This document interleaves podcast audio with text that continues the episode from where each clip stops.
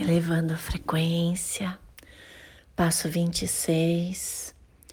Nesse momento da travessia, pode ser que você se sinta um pouco perdido ou confuso, ou não tão identificado com esse momento do planeta, com as reações das pessoas, com as dificuldades de cada um.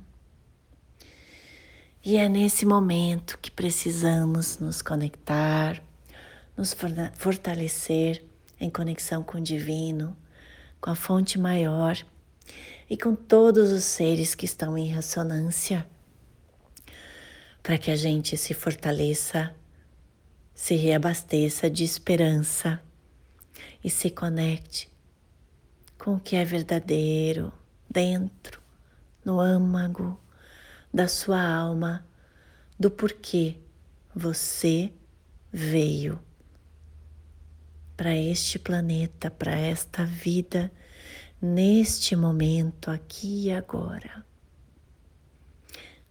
E essa é a pergunta: por que você está aqui, neste momento, aqui e agora? E para quê? Qual o motivo?